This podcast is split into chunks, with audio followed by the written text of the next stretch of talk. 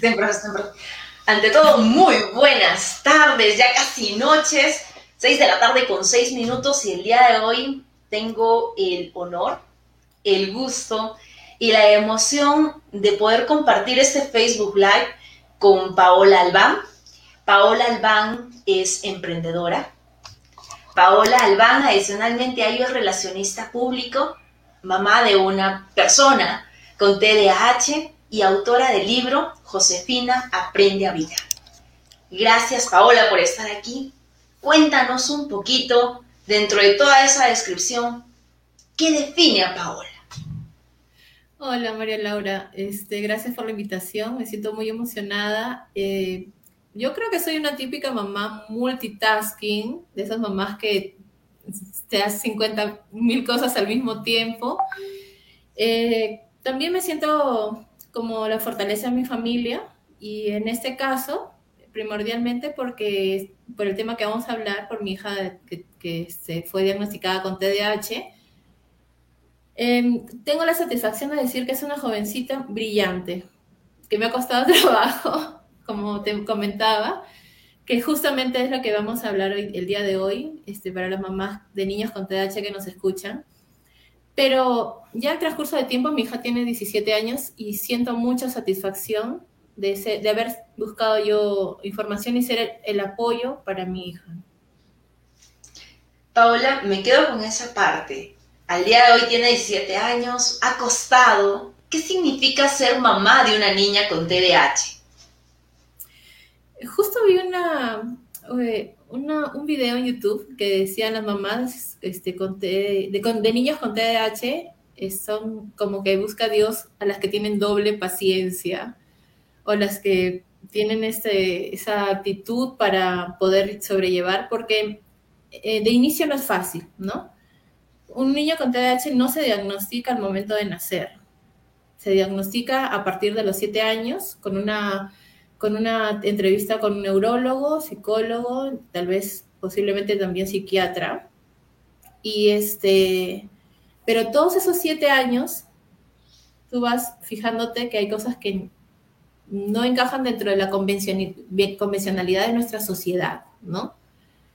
En caso de mi hija siendo mujer, eh, no era la niña, pues, la lady que andaba con el vestidito. Mi hija nunca jugó con muñecas así, juegos lúdicos este, muy impulsiva, sin filtro, este, que no, no se adaptaba al entorno social de acuerdo a su edad, le costaba mucho, entonces eh, etiquetas, aislar, las mamás también se aíslan de uno, ¿no?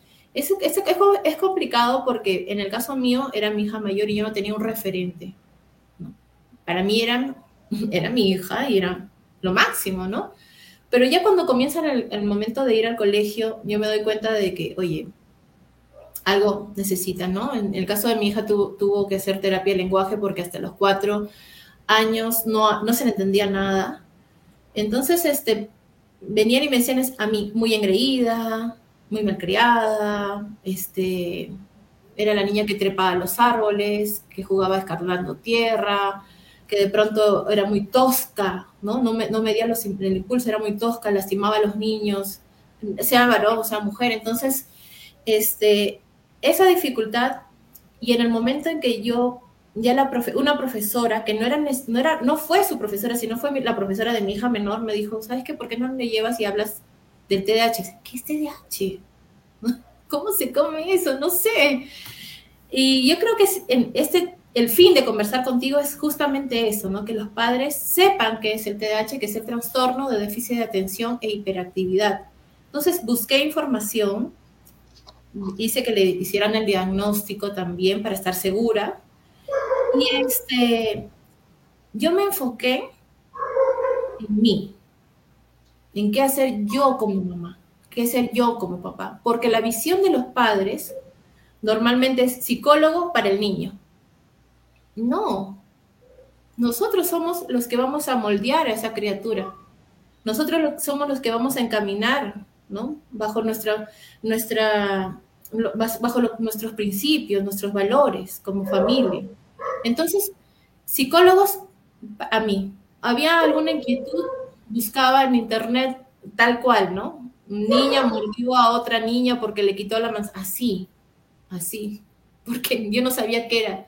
O a cada rato me dice que no, opositora, ¿no? Entonces buscaba al psicólogo para que me dé herramientas a mí. Y justamente hace poco mi hija me dijo, oye, mamá, ¿sabes que yo de psicólogos hasta acá? Porque me han tratado muchos psicólogos. No, le digo, los psicólogos te preguntaban cosas, pero después me, el, tratamiento era para mí. Y hay que darle mucho crédito a los psicólogos, o sea, a los psicólogos, a los buenos, a los preparados, a los que se informan, se educan acerca de este tema en particular, ¿no? Porque sí son un apoyo grande. Yo he llorado por muchas situaciones, pero ¿qué papá no llora? ¿No? Por alguna situación que pase su hijo. Yo he llorado cuando eran, indiferentes con mi hija en el colegio, cuando la aislaban, cuando le ponían etiquetas. Sí, pero o sea, ¿qué, papá no llora porque algo le pasa a su hijo? ¿no? O sea, sería un robot. Entonces, no sobredimensionar creo que es una, es uno de los, o sea, fundamental para esto, ¿no? O sea, a mí me dicen que mi hija tiene TDAH, yo busco la información para mí, me educo yo, pero no victimizo a mi hija. Y mi hija lo tiene clarísimo, ¿no? Porque ya a una niña de 7 años tú le puedes decir las cosas tal cual. Entonces, no es la víctima, no es la pobrecita, que va a tener retos que superar mucho, con mucho más esfuerzo que los otros, sí. Por ejemplo, en el tema cognitivo, cuando una niña está en un salón de clase, puede haber bulla, pero sin embargo está enfocada en lo que el profesor dice, capta la primera, qué fácil, ¿no? Pero cuando tú tienes a un niño con déficit de atención, el profesor dice caballo y, se acuerda en ese momento, mi amiga tiene un caballo que come uvas, ay, las uvas me gustan, le voy a decir a mi mamá que me compre uvas, o sea, se fue completamente del tema y no capta en el momento de, clase, sino que le cuesta un poco más, ¿no? Entonces, te puedo decir el caso cuando mi hija era muy, muy, muy pequeña y estaban hablando de Tupac Amaro y yo le repetía y le repetía y le decía, mira, y le, o trataba de que sea como más fantástico su aprendizaje. Mamá, ya lo sé. Sí, a ver, dime. Digo, mamá, Tupac Amaru defendió a los alienígenas. No, le digo, indígenas, indígenas. Cosas así que ahora dan risa, pero en ese momento como que, oye, mañana es el examen, ¿qué hacemos, no? Entonces, en el tema de déficit de atención, pues estar ahí, ¿no? Les va a costar un poco más. Y para eso es importante que los papás enseñen a organizarse a sus hijos. Papelotes en el que digan horario. O sea, el niño, el niño, el joven y el adulto con déficit de atención necesita estructura en su día, organizar su día. Se le hace más fácil porque si no es un caos, sufren, se frustran, pero tengo que hacer esto y tengo que hacer el otro. No, no, no, ok. De esta hora a esta hora esto, de esta hora a esta hora eso y así sucesivamente, ¿no? Eh, buscar información personal muy aparte del tratamiento psicológico también es importante, ¿no? Como te comenté, hay infinidad de cosas, pero en Perú no está tan desarrollado como en México, como en España o como en Estados Unidos, y la, información que viene de, otros países es como que 100 años más adelantada de lo que hay acá, ¿no? Porque acá en el colegio muchas veces no dan crédito. Muchas veces los doctores no están especializados en el tema de TDAH. Las leyes no apoyan a niños y jóvenes con TDAH. Entonces, cuesta un poquito, ¿no? Pero muy, muy, muy aparte de ser las víctimas, nosotros tenemos que potencializar sus habilidades. Y ahí como papá tenemos que tener mucho ojo con eso, ¿no? ¿Por qué? Porque si mi hijo no es bueno en matemáticas, ok, voy a ponerle un profesor que le, que le afiance, pero voy a hacer que, que desarrolle sus habilidades en las que sí, ¿no? En el caso de mi hija es muy kinestésica. Entonces yo le evalué todos los tipos de inteligencias, en qué va. Este, y es bárbara para eso, ¿no? No se cansa. Entonces, si yo hubiera sufrido y le hubiera dicho, eres una malcriada, no te sabes sentar, estás que trepas el árbol, que me vas a pasar vergüenza, oye, yo le hubiera pues mutilado, ¿no? A la chica que es ahora, porque mi hija ahorita en este momento se está preparando para, porque quiere ser eh, selección de remo, no volei, no básquet, remo, que es fuerte, fuertísimo. Eh, en el colegio era la única chica que organizaba a los chicos para hacer fútbol, o sea, y cuando habían grupos que no la dejaban jugar, ella se metía, se metía y se metía y se metía hasta que, ¿sabes que Ella juega, ¿no? Y tenía una zapatilla más reventada que otra. Es más, en las competencias en las Olimpiadas, ella llevaba cartulina y les decía a las chicas lo que tenían que poner para que les, le hagan barra a su grupo. ¿Ves? Entonces, le encanta el deporte. Natación ha sido campeona infantil en natación, compitió en Lima, compitió en Trujillo, compitió en Chiclayo. Entonces, ¿sabes qué? Hay que valorar eso, ¿no? Tan importante como un doctor, como un ingeniero, como un abogado, son los deportistas. Y encima no, sabe la gente lo que hay detrás de eso, ¿no? Eh, privarse de fiestas, buena alimentación, este, deporte mañana, tarde y noche, fuera de eso tiene que, fuera de eso tenía la obligación de estudiar y sacar buenas notas y fuera de eso ella estudiaba inglés, estudia inglés. Entonces, tenía ya su horario estructurado, sabía en qué ella era buena y le apasionaba, ¿no? ¿Te das cuenta cómo, cómo una simple, o sea, con una simple guía, como papás, cómo todo eso va haciéndose bonito, es muy opuesto a frustrante, desgastante, agobiante, ¿no? Este, y, funciona, o sea, yo, yo he venido a hablar hoy día, María Laura, contigo, a pesar de, de, que he tenido un día un poquito complicado, porque quiero que este mensaje llegue a más personas y, que sepan que sí funciona. Mi hija tiene 17 años, tenemos una relación muy bonita, gracias a Dios. Eh, ella sabe en lo que es buena y, se, está enfocando en eso. Hay momentos en que tiene sus incertidumbres, ¿no? Pero buscamos ayuda, este, hacemos pausa, ¿no? Que es muy importante en la vida de estos niños, estos jóvenes, tener pausa, porque son muy aceleraditos, ¿no? Y ahí va como un tema de la ansiedad, de la hiperactividad, entonces calma, reflexiona. Y justo una de las cosas que es importante, fuera de las afirmaciones positivas, enfocadas en lo que ellas son buenas, porque tampoco hay que vivir engañando a nuestros hijos, ¿no? Si en algo no eres buena, pues eres buena, pues. Pero resaltar eso, resaltar eso de, de que, mira, tú puedes, hazlo, y si te tienen que costar, pues te va a costar un poco más.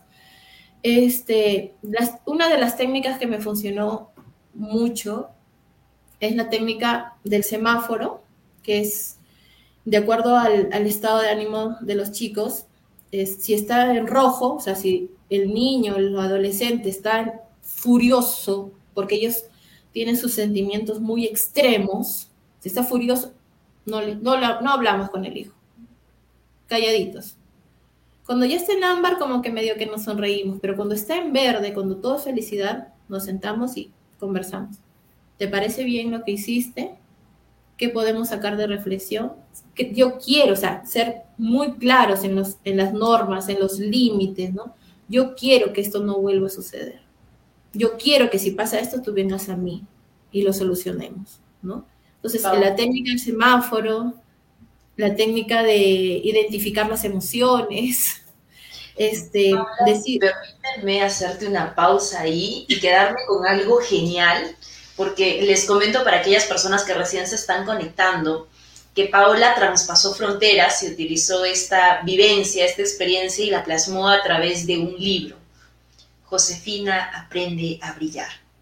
Y en ese libro, que literalmente era una historia extraordinaria, hay una parte que me llama mucho la atención, donde se menciona una frase, yo no soy mala. Y eso me empieza a marcar mucho.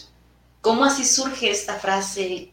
que simboliza ello para aquellos que son papás de niños con TDAH o que han vivido, están viviendo esta situación? Sí, gracias por tocar el tema porque yo quisiera compartir con más personas este cuento que es un cuento que lleva hacia la esperanza, este, y que tiene muchas de las anécdotas que le han pasado a mi hija, están plasmadas ahí. Bueno, mi hija estábamos caminando un día hacia, íbamos a comprar las dos solitas y me dice, mamá, ¿por qué soy mala? Mamá, yo soy mala, yo soy mala. Entonces, mira, hasta comentártelo ahorita me, me mata, ¿no? O sea, porque un niño no nace bueno o malo, o sea, en realidad no era mala, era muy inquieta, muy traviesita, muy imprudente, ¿no? Tosca, sin filtro, de esas de que te, te escupen la verdad y, oye, duele. Entonces yo le digo, hija, tú no eres mala, o sea, tú eres imprudente, tienes que tener un poquito de freno en lo que haces. Y este, y de ahí nos pusimos a conversar acerca de su día, este, y me di cuenta de que todas esas cosas que ella vivía por su TDAH la estaban lastimando, la lastimaban y cuando un niño es lastimado de, en esa magnitud, porque en el colegio le decían mala, mala, mala, mala, mala. O sea, tú no eres mala, eres imprudente, ¿no? no tienes filtro, tienes que tener más cuidado. Entonces, cuando un niño se le lastima de esa manera y no tiene la confianza de decirle a su papá o a su mamá, o no hay un profesor que ponga orden y detenga eso, pues lo va interiorizando. Y es triste, para un niño es triste. O sea, porque si se dan cuenta, pasan ocho horas en el colegio antes de pandemia, ¿no? mi hija me dijo eso a los nueve, diez años. Si pasas ocho horas de tu vida ahí, entonces más que un aprendizaje es un sufrimiento. Y a mi hija le sucedió eso. En un colegio religioso, le dijeron eso y ya mi hija no quería ni siquiera ir al colegio, pero no era que les lo verbalizara, sino que se demostraba físicamente, porque ella sabía, era consciente de que tenía que ir al colegio, pero en el colegio la pasaba mal. Entonces lo que hacía, lo que le pasaba a ella era que tenía náuseas y llegaba a vomitar. Entonces yo la llevé al doctor y me dijo, señora, mire qué le está haciendo mal. Algún familiar, algo que le estén diciendo, porque eso es asintomático. Entonces, Después yo me yo me, nos involucrábamos con mi esposo muchísimo en sus actividades escolares que conocíamos a padres, papá de quién, con quién se junta, ¿no? Es importante. Y las mamás me decían que la profesora la maltrataba, la aislaba, permitía que los otros niños se burlen de ella, ¿no? Y bueno, tomamos la decisión de sacarla de ese colegio. Le estaba haciendo daño, ¿no? Y es ahí donde nace, y, en realidad el cuento toma un giro distinto, ¿no? El giro de que el profesor, el director la ayudan a ver lo, mejor de ella, pero en realidad, en realidad, en realidad no fue así. Y esa realidad que vivió mi hija lo viven muchísimos, muchísimos niños porque no son aceptados en los colegios. Cuando tú manifiestas que tu hijo tiene TDAH, no lo aceptan. Y es más, hubo un reportaje en, el 2018 en Panorama, me parece, si pueden, lo buscan. Te lo envié, María Laura. en el que llamaban al colegio, hacían el simulacro, el, periodista llamaba al colegio y decía, este, ¿tienen, ¿tienen vacante para primer grado? Sí. Ay, qué bueno, pero mi hijo tiene TDAH. Mm, déjeme consultarlo, déjeme preguntar. Porque en realidad un niño con TDAH, con toda la energía que tiene, es un reto para el profesor y si no, no saben, no saben eh, encaminar toda esa energía, mm, pues el, aula es un caos, ¿no? El, el, confraternizar con otros chicos es un poco más difícil. Hay colegios que sí están muy informados y muy involucrados, y yo tuve la fortuna de que mis hijas estudiaran en, el colegio Nova de Piura, que sí les ayudaron, desde los profesores, las psicólogas, el director, entonces pasar esa transición de colegio religioso estricto al Innova, que era, este, desarrolla mucho el tema de habilidades blandas, les ayudó, fue un soporte para mí. Y también debo reconocer que busqué información y vi que es importante tener héroes para los niños con TDAH. Y justo en, la página de Facebook que escribo, que es el Rincón del TDAH, que es una, visión de mamá hacia otras mamás, eh, pongo la, la, reseña breve y la fotografía de personajes distinguidos que tienen diagnosticado TDAH. Uno, uno de ellos, que, fue, que es el héroe de mi hija, es Michael Phelps, que es un nadador olímpico de Estados Unidos. Y este, en el colegio le dijeron que no iba a hacer nada a su mamá. Y su mamá cuenta la historia y es el mejor nadador del mundo por lejos, ¿no? Eh, actrices, cantantes, políticos.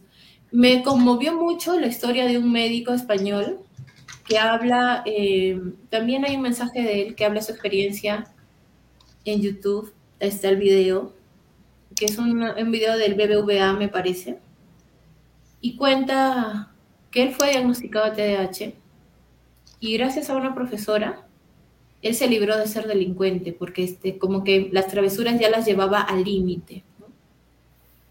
Entonces, buscar referentes para nuestros hijos según sus habilidades o lo que les gusta, si les gusta el cine, hay actrices, actores, si les gusta la carpintería, hay carpinteros famosos que tienen TDAH. O sea, buscar un referente que sea como una, una esperanza para ellos también es bueno, ¿no? Y en eso tenemos que ser muy activas, muy pilas como mamás para decir, oye, ¿quién, no? ¿Quién podría ser? Este, ¿Quién podríamos decirle, oye, mira, ¿sabes qué? Esfuérzate porque este chico pasó lo mismo que tú y mira dónde está ahora, ¿no? Entonces sí, es importante buscar un referente para nuestros hijos y también, ¿por qué no desde, nuestro mismo entorno, ¿no? Lo que, está de moda, lo que está de moda ahorita en redes, este, en el mercadeo, que es el storytelling, cuando tú vendes algo en base a una historia, o sea, nosotros como mamás tenemos que venderle esa fuerza, esas ganas de salir adelante, y si se puede, a través de historias. Una profesora de mi hija menor, que la que me indicó que vaya y que le saque el diagnóstico a mi hija, me dijo, señora, cuando ella está pasándola mal, usted cuéntele una historia en la que eso funcionó y le fue bien. Digo, pero Misa, hay cosas que a mí no me han pasado. Invénteselas. No se preocupe. El niño necesita ver al papá como un héroe. El niño necesita ver en papá la confianza y de la, ilusión de que, ¿por qué? Porque las situaciones, las situaciones que pasan, a la edad que pasan, no son fáciles si no son fáciles para un adulto que nos juzguen, que nos aíslen, para el niño no, tiene, no sabe cómo manejarlo. Entonces es frustrante, triste. Entonces, ¿por qué no acercarse al papá y decirle, ¿en serio te pasó eso? Sí, sí me pasó eso. ¡Qué alivio! Puedo, puedo dormir tranquilo hoy día, ¿no? Quitarle esa carga al hijo. Y darle también responsabilidades, ¿no? O sea, como, para mí básico es que que no se les vea como víctimas. pobrecito, es que él hace eso porque tiene TDAH. No, nada que ver. No, eso queda para nosotros. Si tuviéramos que resumir qué te enseñó el TDAH a ti como mamá, ¿qué nos dirías? Eh, me enseñó mucho, ¿no? Mucho, porque uno como papá creo que tiene esa idea preconcebida, ¿no?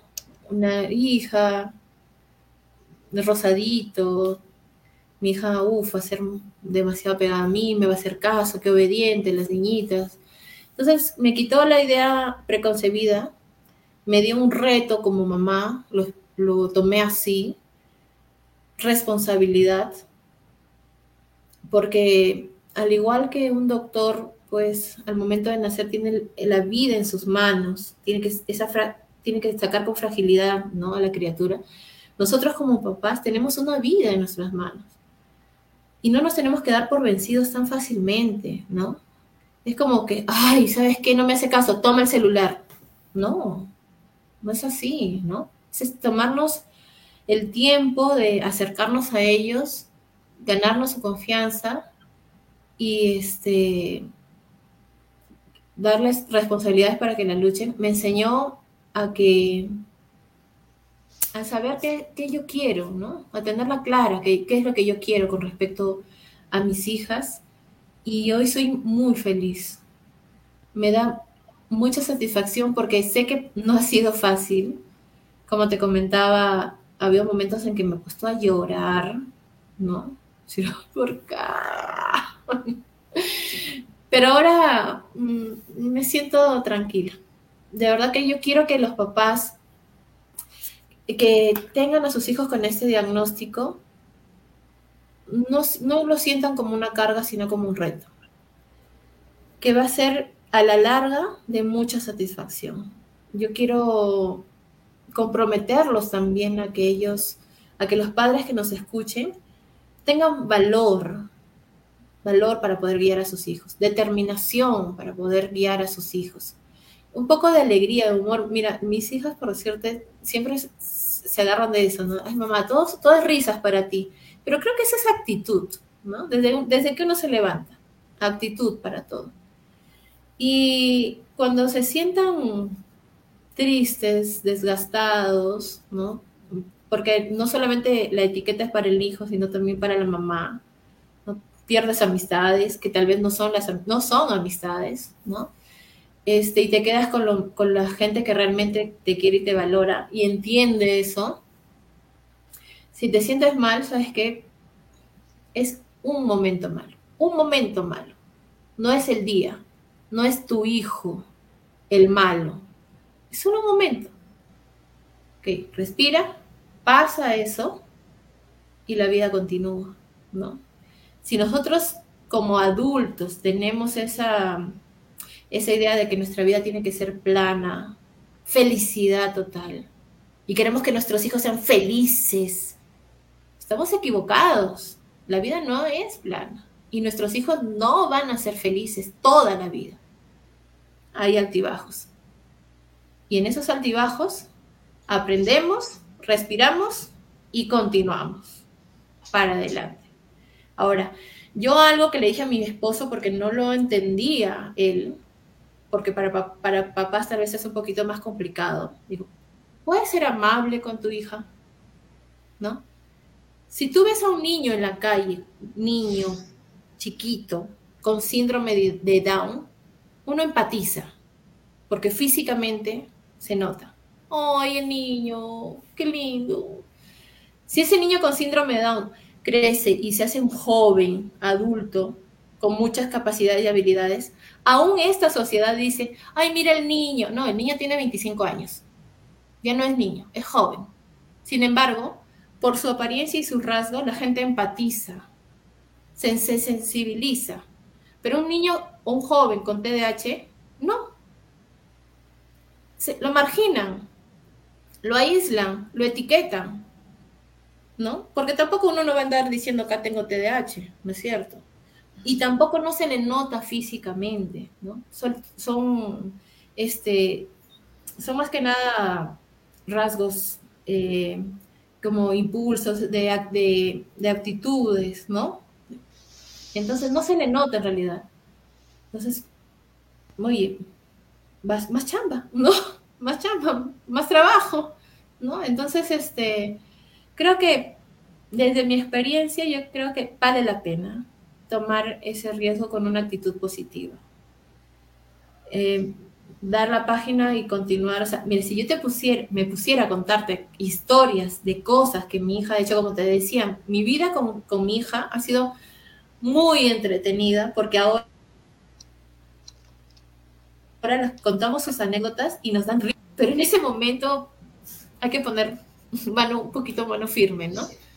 Para que eso no se convierta en una malcriadez más que en un, que en un diagnóstico con TDAH, una malcriadez, ¿no? Paola, si tuviéramos que resumir toda esa información extraordinaria que nos has contado desde la perspectiva de mamá, ya no desde profesional porque muchos se centran en trabajar en niños con TDAH, y lo que hacemos en decir es centrarnos en padres que viven esta realidad, que necesitan ser acompañados. ¿Qué tres palabras o cuáles serían esas tres palabras que resumen todo este proceso? Si tuviéramos que resumir todo en tan solo tres palabras, ¿cuáles serían? Eh, amor, amor paternal, valor y yo siempre en el blog cuando escribo, siempre les pongo amor y humor. Amor y humor. No tomarse las cosas tan en serio, ¿no? los niños son niños y nosotros como adultos nos, nos olvidamos muchas veces de ser un poco niños también, ¿no? Lo que es este, el análisis transaccional, ¿no? O sea, yo en muchas, muchas ocasiones he bajado a ser una niña como ellas para llegar más a ellas. Entonces, este, las tres palabras serían amor, valor y humor. Y me quedo con esas tres palabras de amor, valor y humor en un extraordinario ser humano, una extraordinaria persona y sobre todo una extraordinaria madre. Una persona que ha aprendido a sobrellevar esta situación y sobre todo a sacarle el mayor provecho posible. Una persona con todas las letras y que estoy segura volveremos a ver en una próxima ocasión. De parte de todo el cariño, el aprecio y el respeto del mundo hacia contigo y esperemos reencontrarnos en un próximo Facebook Live hablando ya desde un enfoque adicional al TDAH y qué nuevas novedades nos traes. Un gusto compartir con Paola Albán y nos vemos en un próximo Facebook Live con Desi. Buenas noches para todos. Buenas noches.